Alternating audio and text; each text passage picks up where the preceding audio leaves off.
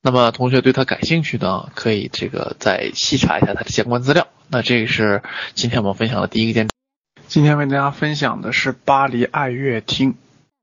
巴黎爱乐厅作为是法国首都的第一大音乐厅，它在二零一五年正式开放。这个作品呢是由啊世界建筑大师让努维尔设计的。但是这个设计呢是刚开始是由他们来主主导的，但后期慢慢的这个他们就啊脱离了这个项目。因此呢，这个设计呢，并不是完全是努尔自己做的，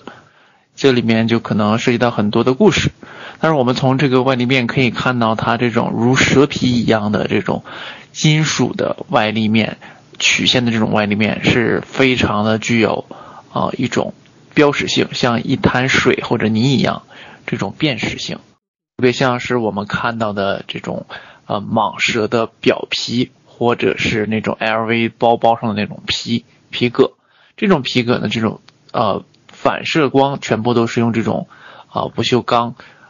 这种金属材质进行的这种包裹，因此呢，从远处看它是一个嗯波彩淋漓的。我们从不同的角度看，因为光线的啊方向是不同的，它的这个反射的角度也不同，因此是光怪淋漓这种感觉就会在这里面油然而生。这种是一个盘旋而上的铝皮结构。啊，环绕着整个这个大厅，与棱角分明的这种外围弧结构形成了一种对比。外围弧结构变得是生硬的这种质感，而里面是曲线的这种柔软的质感，形成了一种呃硬与软这种对比。外围弧结构，如果我们呃放大了看下面一张图，你会看到它是一些重复的这种鸟的图案的马赛克拼成的。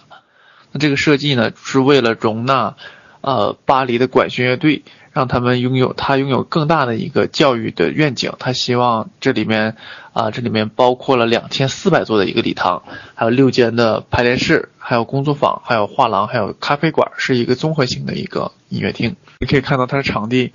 呃，是跟城市近郊之间起到了一种这种桥梁作用，是连接城市与这个郊区之间的关系。我们也可以看到里面的这个呃主。主导的这种入口空间上面垂吊着很多的这种，呃，如同这种细线的这个